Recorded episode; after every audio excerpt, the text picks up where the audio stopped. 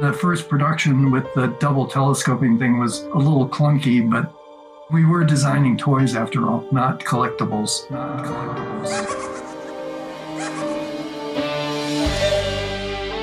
Star Wars collection, each sold separately. The kid's coming with me. I am a Jedi, like my father before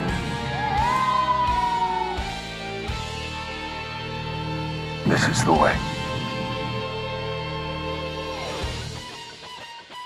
Eres uno con la fuerza y la fuerza está contigo y nosotros somos tu podcast de Star Wars en español y humildemente te damos la bienvenida nuevamente. Esto es Rock the Force y esperando que dependiendo de la fecha en que estás escuchando este episodio, por supuesto, si es antes de Navidad, pues ya tengas tu lista a Santa Claus hecha y si ha sido después de Navidad, pues hayas recibido tu regalo. Pero lo más importante es que pases esta Navidad en paz con tu familia, así que tienes 364 días adicionales, como digo yo, para pelear con quien tú quieras. Pero escoge este día para que lo pases en paz y puedas brindar y recibir paz y felicidad a tus seres más cercanos. Y hoy pues esto parece que se está volviendo costumbre. Teníamos un programa programado, un tema específico.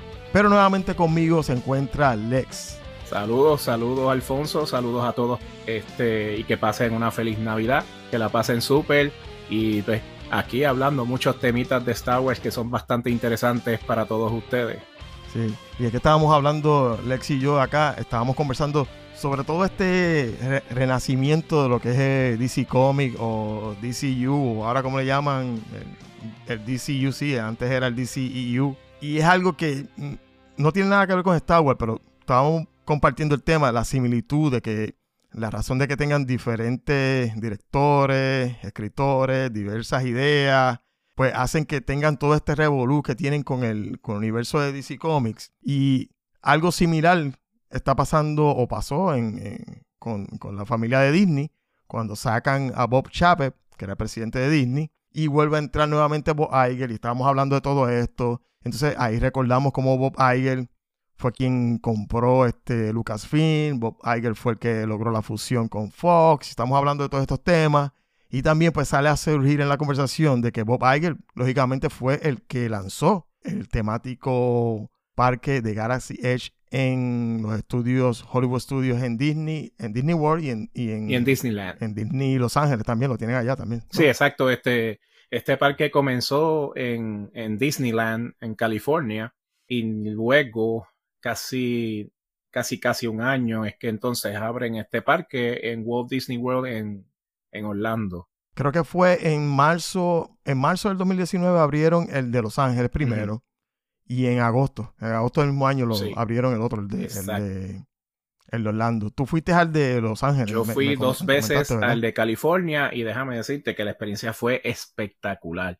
Es obvio. ¿Pero has ido al de Orlando? ¿Perdón? ¿Has ido al de Orlando? No, mano, yo no he podido ir al de Orlando, pero te digo que muero por ir para allá. Pero yo te digo algo, Alfonso, este, tan pronto se dé la oportunidad nuevamente que Star Wars Celebration se celebre en Orlando, yo voy a dar Ajá. la visita al parque de Walt Disney para ver este parque, porque en verdad ha sido, eh, ¿verdad? La, la cosa más brutal, porque ya fui al de California dos veces, pero ahora quiero visitar el de Walt Disney World, ¿sabes? Tú sabes que cuando abrieron ese parque en allá en Los Ángeles, que yo vi el, el, streaming que estaban haciendo directamente de los parques, en el streaming estuvo Mark Hamill, estuvo este el que hace el personaje de Lando, ¿cómo se llama este, él? Billy D. Williams. Billy D. Williams, estuvo Harrison Ford y por supuesto estuvo George, Bob Y creo que George Lucas, no sé. No, ah, George sí. Lucas, por supuesto, sí, estuvo ahí también. Y yo decía, oye, yo lo veía tan lejano. Y yo decía, yo creo que yo jamás voy a poder ir al parque allá porque o sea, planificar un viaje a Disney es costoso. Y planificar un parque porque quieres ir a un viaje porque quieres específicamente ir a un parque, pues un poquito más difícil todavía. Uh -huh. Pero yo logré ir al de Orlando hace como un año atrás. Yo había ido al parque de Disney de Los Ángeles en una ocasión. Eh, eh, sin sonar un poquito prepotente, yo había visitado ya los parques de Orlando, te digo, como 10 o 12 ocasiones. Había ido ya al parque de Orlando. Solamente en una ocasión fui al parque de Los Ángeles y lo que recuerdo del parque de Los Ángeles es que era bien pequeño. era bien pequeño, o sea, era entrar y literalmente ya estabas en el parque. Uh -huh y básicamente lo podrías recorrer en un, en un solo día. No sé cómo hacen esto con, con, lo del parque de Galaxy Edge. No tengo mucho conocimiento porque cuando yo fui al de Los Ángeles fue en el 90. O sea, ah, pues mira. Mi gente, llevamos como 30 años, yo, casi 30 Wow. o 32 años desde que yo fui a ese parque. Fue en 90 91. So, no recuerdo si lo tienen dividido en secciones como el de Orlando. Pues mira, yo te puedo decir, este, en mi experiencia, la primera vez fue en el 2020, mucho antes de la pandemia. Yo, este, yo me encontraba, este, residiendo en Carlsbad eh, durante unos meses porque estaba, pues, trabajando, ¿verdad? Y entonces fui con mi mejor amigo y otra amiga del trabajo y la pasamos súper bien. Este, pero yo te digo que para hacer mi, primer- mi primera experiencia después de tantos años que yo no había ido a un parque de Disney, porque la última vez que yo fui, Alfonso, yo era, yo era un chamaquito, yo tenía apenas 18 años. Entonces, cuando voy en el 2020, la experiencia pues fue algo diferente, porque yo me recuerdo de Walt Disney World, pero nunca visité Disneyland, que prácticamente esta es la cuna de todo. Esta, de aquí es que comenzó toda la Sí, magia. ese es el original. Y- Realmente, Y sí. entonces, ¿qué sucede? Que cuando voy, la primera experiencia que yo me encuentro fue, wow, ya estoy aquí en el parque Galaxy Edge, que por cierto, amigas y amigos, este parque tiene una extensión de 14 acres. Es bastante grande. Pero tiene 14 acres en el de Los Ángeles o es- no sabes si es en ambos parques. Entiendo que debe ser la- la ambos misma parques. extensión. Pero como te dije, Ok. yo no he tenido la oportunidad de visitar el de Walt Disney World, no puedo hacer una comparación per se, pero creo que ambos parques me han dicho que los reviews de las personas han sido muy positivos. Inclusive, pues, este, hay unas cositas que están dentro del parque que mucha gente desconoce. Por ejemplo, para darte una idea rapidito, este, yo fui y cuando llego me dicen el cast member, que son los que están, ¿verdad? Eh, los empleados. Me indica, mira, es que para hacer esto tú tienes que reservar esto y necesitas la aplicación de Disneyland y, y en ese momento todavía no existía el famoso eh, aditamento El que yo le digo que se llama Genie Plus. Pero entonces, Tú sabes que yo te, yo, yo te voy a decir una anécdota. Cuando termines con eso, te voy a decir una anécdota de cómo yo logré. Porque hay mucha gente que ha comentado que ha ido a esos parques y nunca ha logrado eh, montarse, por lo menos en las atracciones principales, que son Rise of the Resistance y Smog- Smuggler Run. Y yo te voy a decir más o menos cómo fue que yo logré montarme ahí, pero, pero sigue diciéndome lo que estaba diciendo de la aplicación. Pues sí, este, lo que te iba a decir es que entonces, este, cuando llego allí, el cast member me dice, mira, para tú comprar la espada, este, tienes que reservar, porque la reservación se utiliza a través de esta aplicación y en verdad, pues yo al principio no lo entendía. Y entonces yo dije, caramba, ¿me puedes explicar? Y te voy a decir que la experiencia en este momento, cuando fui a comprar esa espada en Savage Workshop, este, fue bien espectacular porque el muchacho me dijo, no te vayas, que yo te voy a dar un espacio porque creo que hay una persona que no vino. Y él fue tan gentil que me dejó entrar y te voy a decir, Alfonso, yo lloré de alegría. La amiga mía me tomó video y me dice, oye, pana, de verdad que tú te lo vives. Y en verdad es una experiencia bien espectacular. Alfonso, si tienes la oportunidad en algún momento, mano, hazlo. Tírate allí, cómprate la espada, no lo pienses mucho, porque a veces uno dice, ay, es que está caro. No, en verdad, vale la pena. La experiencia es única. Tú construyes la espada desde, desde el comienzo. Tiene su chasis, tiene el Kyber Crystal que tú deseas. Y tú eliges el mango de la espada. O sea, tú eliges la espada que a ti te gusta. Y una vez tú elijas y lo pagas, ellos te van a dar un pin. Ese pin te identifica a ti si eres Jedi, si eres Sith, si eres este Nature o creo que había este otra que era como no sé si era in- engineer, no me recuerdo. La cuestión es que te identificaban y según tú tenías el pin, ellos te daban todos los materiales para construir ese lightsaber. ¿Tú sabes por qué yo no lo hice? Yo no lo hice porque, eh, no por el dinero. Sí, Lo hice porque cuando yo fui, ajá, bueno, yo fui eh, acabándose todo esto, no, no acabándose la pandemia, pero acabándose las restricciones tan fuertes de la pandemia. Había que usar- utilizar máscaras si estabas en la atracción. Si estabas caminando por el parque no tenías que utilizarla obligatoriamente, era opcional. Pero cuando fui, habían pocos aditamentos para ponerle al lightsaber que tenías que construir. Mm. Entonces yo pensé, yo dije, bueno, o construyo el mío, o voy a la tienda de Doc Ondal y compro uno ya de los de Legacy, de los que ya son este oficiales, de, de los personajes oficiales. Exacto.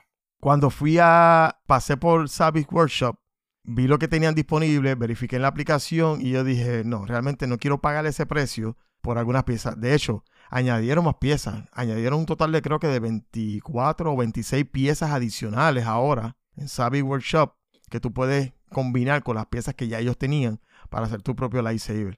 Por esa única razón fue que yo no lo hice, pero no, no, no fue realmente por el, bueno, sí, sí por el dinero, porque tenía que escoger entre uno y el otro, no quería gastar 600 dólares en, solamente en lightsabers. Pero al final pues me decidí por comprarme el de Darth Vader, que era, estaba entre el de Darth Vader, el Dark Saber. Al final me fui con la nostalgia y me compré el de Darth, Darth Vader. Sí, lo que pasa es que tú llegas allí y tú te quieres comprar todo lo que hay. Porque a mí me Todo. pasa lo mismo. Todo. Entonces, eh, no tan solo te venden eh, eh, las espadas que son ya customizadas de los personajes, pero también te venden otras piezas y accesorios para el lightsaber que tú compras en Savage Workshop. Y entonces, eh, en realidad, pues la experiencia es que tan pronto tú sales con tu espada en mano, ellos te regalan ahora un estuche que es como, eh, tiene foam adentro y el estuche es como en tela. No es como que algo súper fancy, pero tiene el logo de Savage Workshop por lo menos. sí. donde puedes llevarlo contigo en tu espalda y está protegido. Y es un souvenir a la misma vez. E, e inclusive, eh, creo que ellos me dijeron que al principio cuando ellos comenzaron, ellos no estaban regalando esto, esto te lo incluyeron ahora. Y entonces, cuando tú sales, vas hacia el área donde están todos los accesorios y las espadas, pero también te incluyen los holocrones, te incluyen otros accesorios adicionales, unos pines. Pero honestamente te digo que tú llegas allí, obviamente en el California, todo es bastante caro, amigos. O sea, este, es como que tienes que ir con mucho dinero, en verdad, porque obviamente es un poco más caro. Quizás el de, el de Orlando, el parque, debe ser mucho más barato o más o menos igual, pero quizás, pues, porque yo te digo algo, un Kyber Crystal te cuesta 15 dólares en el parque. Tendrías que comprarlo en otro sitio que te lo vendan más económico, etcétera. Pues tú sabes qué, yo creo que entonces que está más económico que el de Orlando. Porque si yo no me equivoco, los Kyber Crystal en Orlando estaban en 29 dólares o algo así. Ah, pues mira. No estoy seguro, no estoy seguro. Puedo estar equivocándome. El que esté escuchándonos allá puede decir que disparate está diciendo el imbécil este. Pe- pero, pero a lo mejor mi feeling era que estaba caro porque estaba comprando otras cosas y a lo mejor ese es el precio que recuerdo. Pero yo sí recuerdo cuando entré al, a la tienda de, de Honda, yo quería comprarlo todo porque tenían también los holocrones, tenían también estatuillas, tenían ropa. Y entonces, como habían tantas restricciones, era como un poquito ajorada la compra. O sea, no te daba tiempo. Si tú estabas en la fila para, para comprar tu lightsaber, no te podías salir de la fila como para irte por la tienda a mirar. ¿Entiendes? Tenías que esperar que compraras para después, con calma, ver lo que había y si acaso te daban oportunidad porque había más gente esperando, pues entonces volver a comprar otra cosa. Fue un poquito frustrante para mí porque no tuve mucho tiempo como de, de decidir realmente qué me quería llevar de la tienda. Ok. Este, luego que pasé de allí, pues me entero que todas las atracciones básicamente se reservan, especialmente el de Rise of the Resistance. En ese momento, pues no lo pude tomar porque era eh, aplicando con esta aplicación y tenías que reservar y dejar un este pago para poder disfrutarlo. Este, entonces Oh, comencé porque a- ahora, ahora Ajá. tú fuiste al de Los Ángeles, o sea que sí, tú, tú no te estabas quedando en ningún hotel del parque como tal, ¿no? No, yo me encontraba residiendo en Carlsbad, que son como una hora del parque en ese tiempo. Ok, mi caso es que yo cogí un paquete que me incluía la estadía en el parque, entonces sí, tenía que reservar la, la atracción, pero no tenía que pagar la adicional. Eh, usualmente yo siempre cojo el paquete completo de todo lo que puedo para estar allá completamente des- despreocupado. Y en la aplicación yo estudié y decía que mucha gente no se puede. Yo, yo no voy a ir a la galla a gastar 4 mil, 5 mil, 6 mil dólares para no poderme montar en esto. Pues me puse a estudiar videos en YouTube y la manera. Yo logré montarme dos veces. Dos veces. Hay mucha gente que no se man- monta ni una sola vez. Yo logré montarme dos veces. Una porque en el, el mismo hotel, a las 6:59 de la mañana, yo abrí la aplicación, hice, hice el procedimiento y logré hacer la posición 50 y pico. Wow. Al minuto, al minuto que había abierto la aplicación, el, el, tie- el time frame para tú poder hacer la, la cita, ya yo había hecho la posición 59. 59 o más o menos eh, ese era mi número de, de, de abordar. Y después, ese mismo día o al otro día, estábamos en la atracción de Mickey, la que es tridimensional, que va como en un carrito que tú vas a estar montado. No sé si esa la tienen en Los Ángeles también.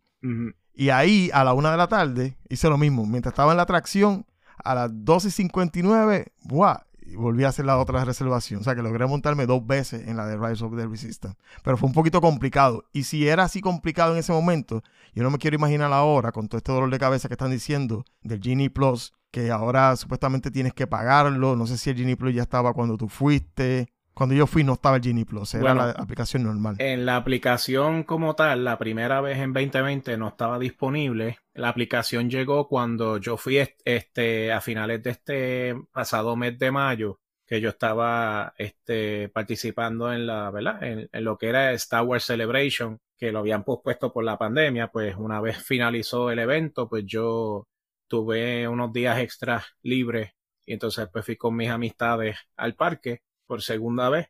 Y en este caso, cuando compré las taquillas, no tuve suerte la primera vez porque eh, a través de la aplicación era bien difícil. Pero me dijeron, ¿sabes qué?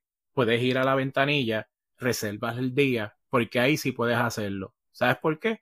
Pues porque la aplicación se llena, pero en la ventanilla mucha gente entra y se va. No todo el mundo está todas las horas hasta que el parque cierra, ¿verdad? Ok. Entonces, ellos me dieron la opción, pues yo separé el día, yo fui un miércoles y la pasamos súper bien. Entonces, me- cuando yo entro, pues me hablan de Genie Plus y yo pues no lo entendía mucho desde un principio, pues yo tuve que buscar eh, asistencia a lo que es, ¿verdad? Este, asistencia al cliente. Ellos me explicaron cómo funciona y déjenme decirles que quizás al principio usted lo va a encontrar este, algo complicado, pero en realidad no lo es. Usted creo que paga es una cantidad de 20 dólares por persona, ¿verdad? Entonces, una vez lo pagaste y haces todo el proceso, entonces se registra a tu ticket. Tu ticket está en el, en el mismo este, aplicación, ya está registrado con tu nombre y los guests que están contigo, con nombres y apellidos, para que lo Sí, sepan. así era en la, así era en la, en la aplicación anterior, que era la aplicación normal de Disney. Aparecen los guests que van contigo y todo, y tú apareces como el, prim- el principal y los guests aparecen ahí en la lista contigo. Pero me estás diciendo que ahora cada vez que te montas tienes que pagar 20 dólares adicionales. Sí, es como que es, es que lo que pasa es que esta aplicación, dentro de la aplicación de Disneyland, este, es como si tú tuvieses una agenda que te incluye mapa, comida, todo. Entonces, tú lo que vas a hacer es que tienes el mapa, te lleva a los sitios que necesitas ir, sea restaurante, que eso lo hace la misma aplicación, pero Genie Plus lo que hace es que te prepara como si fuera una agenda en el día por hora. Y tú dices, ok, voy a ir a of the Resistance, me tocó a las 11 del día, pues ya lo reservé con el número de personas que están conmigo en el ticket, y entonces una vez hago la reservación, tengo que estar antes de las 11, llegar allí, mostrarle entonces si te da un, un código que de barra para escanear y escanear las veces que son la cantidad de tickets que tú tienes en tu sistema.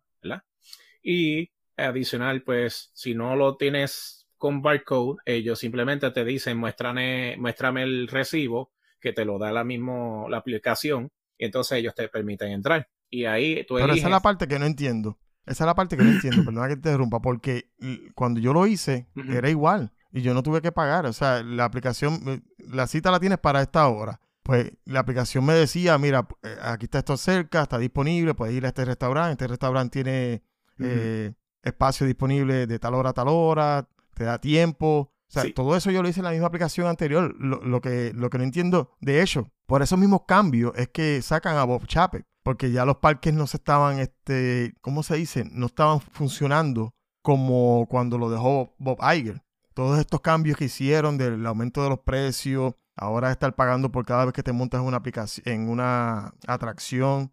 Y es que eh, lo, interesante de todo esto, para que lo están escuchando, es que traten de estudiar primero antes de ir al parque para que la experiencia sea más amena. Yo realmente, te voy a ser sincero, no la pude disfrutar cuando entré al parque, que paso por, el, por la puerta principal para entrar al mundo de Galaxy Edge, al mundo de Batu.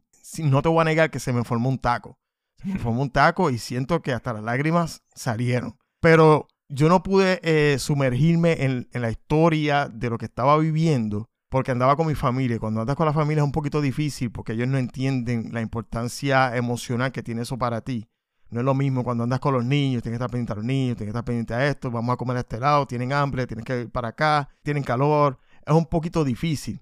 Por ejemplo, la aplicación que se utiliza para leer las paredes, para, para tú sumergirte en la historia, para buscar pistas, lo que está escrito en las paredes, nada de eso. De hecho, nunca supe por qué se llamaba Batú. ¿Tú sabes algo de por qué el parque se llama Batú o algo así? O sea, porque no sé si es un planeta, no sé si es un, un Mira. ter- un territorio. Cuando diseñaron este parque, ¿verdad? Este, el señor, creo que se llama Scott Trowbridge, ¿verdad? Este, él, él fue el ingeniero o el imaginario que estuvo a cargo de la supervisión de ese proyecto. Este, ellos inventaron, ¿verdad? Esta historia ya la habían reescrito en algún momento, hicieron unos libros, hay unos cómics, ¿verdad? Este, luego que este, el parque estuvo, ¿verdad? disponible al público, pues entonces se hicieron una guía un poco más específico explicando que este planeta, porque es un planeta, yo te voy a decir una cosa, esto es, es un planeta que es remoto terrestre en los límites de los territorios del borde exterior de la galaxia. Yo sé que muchos quizás no tienen conocimiento, ¿verdad? Pero este Pero para que sepan, sí es canon. O sea, el, Exacto, el- es el- el canónico. parque sí es canon. Lo Exacto. convirtieron como parte de las historias de, de Star Wars. Y para que tengas una idea, este planeta, ¿por qué razón lo hicieron? Porque es un punto de o una parada bien popular y esto tiene historia desde remon- remoto los tiempos de la, de la guerra de los clones. De hecho, hay un cómic que se llama así mismo, Galaxy's Edge. Sí, el cómic, si no me equivoco, son seis issues del cómic. Exacto. Muy interesante. Eh, hay unas historias ahí que amarran los personajes originales con las historias del parque. De hecho, no solamente los personajes originales, también sabemos que cuando hicieron la presentación del Mandalorian, presentaron que de ahora en adelante también van a tener al Mandalorian con Grogu. Cuando él entra a la tarima, lo primero que él dice es, estoy buscando la cantina de Oga. O sea que ya lo hicieron parte de, de la historia de Star Wars. Eh, Como si, el que no ha ido al parque o no sabe un poquito del parque, el parque realmente, como dice eh, Lex, es un planeta, pero esta porción de ese planeta es donde se hacen los, donde los piratas extraen mercancía o traen mercancía, hay, hay un mercado libre, ahí es como el, el, está buscando a los rebeldes porque los rebeldes se pasan en ese parque, los, rebeldes no, ahora se le llama, ¿cómo se le llaman ahora? Ahora no son La los rebeldes, ahora son la resistencia, para que son un poquito más finos. Pero la resistencia está haciendo sus movimientos, pero básicamente es un planeta o una temática de contrabando. Tú estás ahí en contrabando. Exacto. Y entonces, yo te digo, hay unas pequeñas anécdotas, te voy a contar una, mano. Este, en este planeta, en el tiempo de la guerra de los clones, había, se, se había visto la presencia de Padme Amidala en, en los predios, ¿verdad? En los alrededores, y ella se encontró en secreto con Anakin Skywalker en ese momento. Pero sabías algo más eh, interesante aún, Alfonso Que en este planeta precisamente y para muchos de nuestros amigos que nos escuchan, que yo sé que algunos conocen este personaje porque fue bien popular no tan solo en Expanded Universe, que este, ¿verdad? Lo que es leyendas en este momento, pero lo trajeron ahora al nuevo canon y me, me refiero a nada más y nada menos que al gran admirante Thrawn. Y entonces en ese planeta fue que Thrawn y Anakin Skywalker se conocieron por primera vez. Oh, vaya, Y, qué pues, interesante eso. Sí, este, eso fue un punto bastante, ¿verdad? Interesante, porque esto está en los libros. Es cierto, los libros son lo- los que son este de Throne, la trilogía que salió primero. Y entonces esto explica mucho eh, ciertas situaciones, ¿verdad? Y entre una de ellas, ellos se tuvieron, ellos tuvieron un encuentro en Batú. Pero estoy hablando que pues son mucho tiempo atrás, antes de que el imperio pues saliera a la luz pública, ¿verdad? Y para los que están escuchando que mencionamos The Rise of the Resistance, que no saben lo que es, eh, nosotros a veces no, no- no- nos, vamos, nos vamos en un viaje, nos vamos en un viaje como si todo el mundo supiera lo que estamos hablando. Exacto. Pero eso es una atracción, Ajá. es una atracción, yo creo que es la atracción, mi atracción preferida que me he montado en todas las atracciones, en todos los parques que haya ido, porque es una atracción que básicamente eh, tú vas en, un- en una misión donde tienes que ir a buscar el coaxion o algo así, no, no, no recuerdo bien cuál era la misión, pero a ti te van por diferentes etapas. Primero te captura eh, el, el First Order, te capturan, te llevan a una celda, te encuentran con Kylo, viene la resistencia, te rescata y ahí te montan en unos pots que son como unos, ¿cómo le, como unos cubículos Sí, que se mueven a través del piso con unos imanes potentes. Tú no ves los rieles de eso. Tiene mucha interacción, tiene interacción este, visual, de sonido, de movimiento. Es una interacción completa, una experiencia completa, eh, interactiva. Y de hecho, hay un movimiento que se utiliza en esos cubículos, en esos pods, que es el mismo funcionamiento que tiene la, la torre del terror. O sea que si usted la torre del terror le tiene un poquito de miedo, hacen el mismo efecto en esa atracción. Y no solo eso, también puedes ver los AT-AT, los ves en tamaño real. O sea, es una atracción completamente interactiva donde la resistencia te va a rescatar de las manos, ¿cómo Sí. se llaman ellos? de la primera orden. De la primera orden. Sí, porque nosotros mencionamos el- el- la atracción, pero no decimos lo que es y mucha gente probablemente ni sabe lo que es eso. Pero básicamente esa es la atracción, lo pueden buscar en YouTube para que vean. Es una experiencia bastante, bastante eh, entretenida y, y te sumerge dentro de, de- de lo que es eh, Star Wars como tal. Exacto. Un dato bien curioso de eso, de eso que estás hablando de Rise of the Resistance, esos vehículos donde la gente se monta, eso tiene una batería por la parte de abajo y estos se mueven por batería y entonces creo que tiene un mecanismo que parece como si fuera magnetizado, que lo mueve y hace los movimientos bruscos. Por eso es que no se ven los rieles, porque Exacto. tienen un- los tracks están debajo de la, del piso tú no los ves, pero están magnetizados.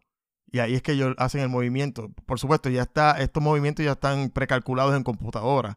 Como dice este Lex, las baterías estas, por ejemplo, cuando al final de la atracción que te llevan ya que te rescataron, que te llevan a un lugar donde tú mm, te sales de la, de- del, del vehículo, donde el vehículo entra, esas son las bases de, para cargar lo- los vehículos. Y si te fijas ahí, Usualmente hay ocho espacios y son cuatro vehículos los que caen. O sea que mientras cuatro están cargando, vienen los otros cuatro y el movimiento es, es rotativo. Y varios, No sé son muchos carritos, ¿sabes? Son muchos. Sí. Pues muchos pues hemos tenido la experiencia adicional a, a esto, pues también en Millennium Falcon. Pero yo te voy a decir algo, Alfonso. Mucha gente no tiene idea por qué razón esa nave está allí. ¿Tú quieres saber El por qué? Millennium. Pues miren, El Millennium no, no, no sé por qué está. verá, Sé que está el Millennium, sé que está eh, la nave de Poe. Según, según dicen, la nave de Poe, el X-Wing de Poe, está allí porque Poe llegó para asegurarse que las transacciones que se estaban haciendo a nombre de la Resistance no fueran este, evitadas por el. Bueno, se me olvida el nombre de ellos siempre. El La New primera Order, ¿no? orden. Este, la primera. New Order, New Order es una banda. por la primera orden. Y por eso es que la nave de Poe está allí. Pero la razón por la que está el Millennium, yo pensé que era solamente por, por añadidura, por, por detalle. Sí es una atracción y para que la gente sepa de atracción, la podemos hablar así por encimita un poquito. Básicamente está dentro del Millennium, tiene la oportunidad de guiarlo, conoces a Onda Onaka, que está con Chewbacca, están transportando coaxion y básicamente esa es la temática, donde tú puedes guiar la nave. ¿Cómo es posible que tantas personas puedan guiar el Millennium? Es que realmente hay tres cabinas diferentes que están rotando constantemente, montando y sacando personas de la atracción. Por eso es que la atracción corre más fluida a pesar de la cantidad de personas. Pero ¿por qué está el Millennium ahí en el parque como tal? No tengo ni idea. No sé si tú tienes idea de eso. pues mira, este, esta información, por si acaso, está en el cómic de Galaxy's Edge, ¿verdad? Porque quiero dar la referencia de, de dónde viene para las personas que quizás no saben mucho de esto, pues se puedan motivar quizás en un cómic, lo encuentran más atractivo que quizás a muchos no les gusta leer, pero les gusta el cómic porque lo puedes ver y estás viendo, ¿verdad? Eh, todo en su esencia. En realidad esto yo te lo podría resumir algo bastante corto, este, porque son pequeñas historias que este cómic nos tiene del parque. Y una de ellos es que eh, Doc Ondar, que es el dueño de Doc Ondar's and Den Antiques, que es como una tienda de antigüedades, él es un itoriano, que es lo que ustedes conocen como el cabeza de martillo, si se acuerdan de, del Imperio Contraataca, ¿verdad? Que muchas veces, perdóname, en A New Hope, este, vemos estos personajes en la cantina, ¿verdad? Entonces, este individuo, ¿verdad? Este, esta criatura, este, hace negocios con Han Solo en los tiempos de la, del Imperio. Y él le, le preguntó, ¿verdad? Le, le dijo, ¿qué tal si tú me consigues este, una, unos Sarlacc Pits y me los traes acá a la tienda? pero en que entonces Revolu, tú sabes que Han Solo le gusta meterse mucho en problemas y mete las patas. Entonces, en ese trayecto que él va con Chewbacca, él va confiado de que se va a buscar eso y lo va a traer. Pero lo que él no se esperaba, que donde fue a buscarlo, los esperaban para emboscarlos a ellos. Pues en este momento, entre Chewbacca peleando con otros este, individuos, Han Solo eh, cuando lo emboscaron, lo empujaron al, como a un foso y salieron unos Sarlacc pit chiquititos, como, como si fueran unos bebés, brincaron encima y él los trató de esquivarlo. Eh, dos de ellos se perdieron en el vacío. Pero todo esto está sucediendo, según la cómic, todo esto está sucediendo ahí en Batú. Exacto. Entonces, Oh, eh, si- y si ustedes quieren pues, tener como que algo más eh, visual, en el mismo cómics está plasmado la imagen de Han Solo, Chewbacca, el Millennium Falcon, que se supone que está exactamente en la ubicación ahí en Batú. Este, y está este personaje que se llama Doc Ondar al lado de ellos. Este, y entonces él le trajo un Sarlacc Pit. Por eso es que la historia de este cómic va al tiempo de la primera orden. Para que ustedes tengan una idea y resumiéndolo, porque no quiero extenderme mucho, ¿verdad? Pero todas estas historias están pasando inspiradas en el parque, ¿no? Exactamente. todo inspirado en el parque, como para convertir más en canon lo que estamos viendo en el parque. Exacto. Toda esta historia son canónicas. Este, pertenecen a la misma historia del parque, pero el planeta en sí está en los libros.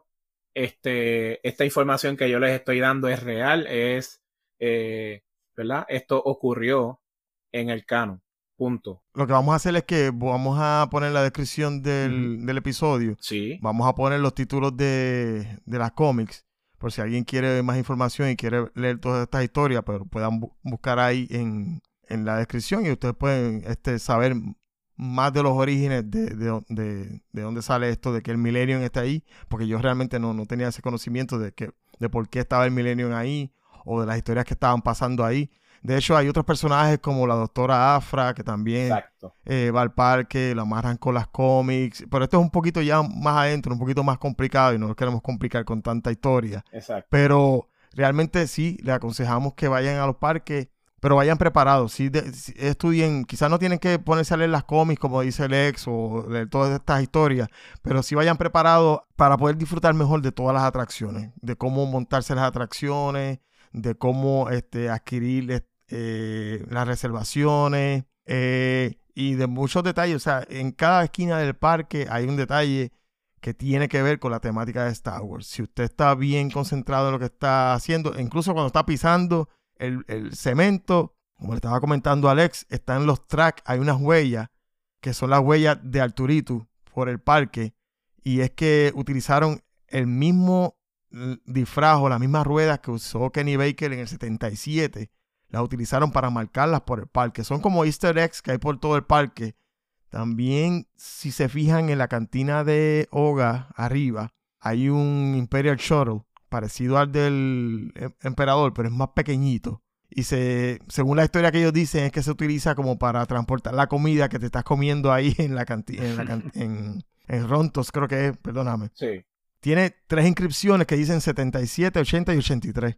Y si te pones a pensar un poquito, son los años que salieron las, las películas originales. O Exacto. sea, todos esos detallitos los tienen en el parque. Definitivamente se lo aconsejamos. La Blue Milk, o sea, Ah, tienen que probarlo. La. Green Milk, cualquiera de esas dos. Yo me llevé Sabemos que el la- blue, me Sí. llevé el vaso. Oye, te voy a decir algo, Alfonso. Este, voy a hacer un pequeño paréntesis aquí, pero cuando yo fui, este, a lo que se llama, este, a la tienda donde están los droides, el Droid Depot, Ajá. este, cuando tú entras a este, a esta área del parque, prá- prácticamente estás viendo que están eh, como si fuera un almacén que se construyen droides. Mayormente son los Astromech, que son los más populares. Y que Este, son los- la- las unidades R2, Arturito. eh, Tudito, R5. R4, R5, todo tipo de droides, Sí. ¿verdad? Entonces también tienen los B-Units, que son como BB-8. Pero entonces, tú reservas tu espacio. Creo que te sale, te voy a decir, el precio que me salió a mí con el estuche, el droide que yo construí, fueron en 190 dólares. Sí, no es económico. Exacto. Entonces, Es que nada es económico, o sea, eh, eh, relativamente nada es económico, o sea, no, No, vas a eh, encontrar. Exacto. Entonces, la, lo interesante es que ellos te dan a escoger qué droide quieres construir. O sea, ¿quieres un, una serie R o si eres una serie B? Pues tú escoges cuál te gusta, ellos te dan este, la opción y luego dice, lo quieres con este estuche, que es un estuche bien bonito, es un bultito en tela y este, tiene el emblema del Droid Depot, ¿verdad? Y caben cómodos la unidad R, como también puedes montar en ese mismo bulto una unidad B. Y en la experiencia que yo viví, honestamente, eh, yo construí mi, mi R2 unit y entonces lo más curioso, Alfonso, que me pasó con este droide, mano, es que yo lo saco, ¿verdad? Lo, monté, lo ensamblé completo. Dentro de ese droide, para los que no saben, estos droides tú los puedes customizar con un chip que le da como una personalidad y los sonidos cambian. Este cambia el sonido de los bips y el color de, de la bombilla del ojo cambia. A mí nadie me había dicho este detalle y yo creo que cuando tú vayas la próxima vez, Alfonso, trátalo. Este, cuando yo salgo, el droide empieza a hacer sonido y yo me di la tarea de decir que, ¿sabes? De averiguar qué, qué está pasando. Ok, chévere. La experiencia es yo veo que el droide se mueve solo. La cabeza empieza a girar y hace blip blips como unos segundos y se apaga. Es que el droide tiene un sensor y en el parque de, en Galaxy Edge solamente tiene unos como, como unas antenas, unos tipos de antenas que emiten una, una sonda. Sí, es interactivo con el parque. Exacto. Entonces, ¿qué hace? Que cada dos minutos, más o menos, aproximado de dos a tres minutos, el droide se activa. Y entonces, si tú tienes otro droide al lado, es que los droides se comunican. Si tienes dos droides cerca, ellos mismos se, como que hacen el blip blip blip, hablando. Y es una experiencia que tú dices, wow, o sea, tú no te lo esperas, mano, porque en verdad eh, es algo que, pues, tú llegas, tú dices, no, eso no es posible, sí. Como estamos diciendo, hay mucho, hay mucho detalle que no, que uno pasa por desapercibido. De hecho, por lo menos yo fui en dos ocasiones al, mismo parque, en las mismas vacaciones. Fui un día y después a los dos o tres días volví a ir al mismo parque. Y con, con eso no logré visitar todo lo que quería visitar. O sea, tienes que ir con la mentalidad, si quieres disfrutar el parque, tienes que ir con la mentalidad de visitar solamente esa parte de Hollywood Studios, que sería el Galaxy Edge para que realmente te puedas sumergir dentro de todo lo que tiene el parque, porque hubo muchas cosas como esa. Yo no fui al, al Droid Depot, yo no fui a la tienda de Savi. Bueno, sí fui, decidí no, no, entrar como tal, pero sí se lo recomendamos. Y como estábamos diciendo, esto estábamos hablando Lexi y yo y dijimos, espérate, vamos a dejar lo que estamos hablando y vamos a grabarlo para soltar un tema, ya que no pudimos grabar el que íbamos a grabar. Pero sí, sí hay muchas historias. Lex tiene muchas referencias de muchos libros y muchas cómics. Vamos a me pasar la información cuando pueda para entonces ponerla en las notas del programa para que la gente pueda buscar más información de eso. Claro, claro. Pero básicamente pues ese sería el, programa de hoy. Eh, esperamos que lo hayan disfrutado. Solamente estábamos contando más o menos las experiencias así que tuvimos en, el parque. Eh, Lex y yo, hay muchas más cosas que podemos contar del parque, pero eso pues ya sería otro programa completo, ¿verdad, Lex? Exacto. Recuerda que nos encuentras en Facebook bajo Star Wars Puerto Rico, rocktheforce.com que te lleva directo a escuchar todos los episodios o en cualquiera de las plataformas digitales de podcast o como decía mi amigo Google Leal, solamente tienes que poner Rock the Force y nos vas a encontrar. Así que comparte este episodio con tus amistades y recuerda que somos Rock the Force, tu podcast puertorriqueño de Star Wars en español. Gracias Lex. Gracias a ti Alfonso por la oportunidad. Nos vemos hasta la próxima. This is the way, mi gente. Hasta la próxima.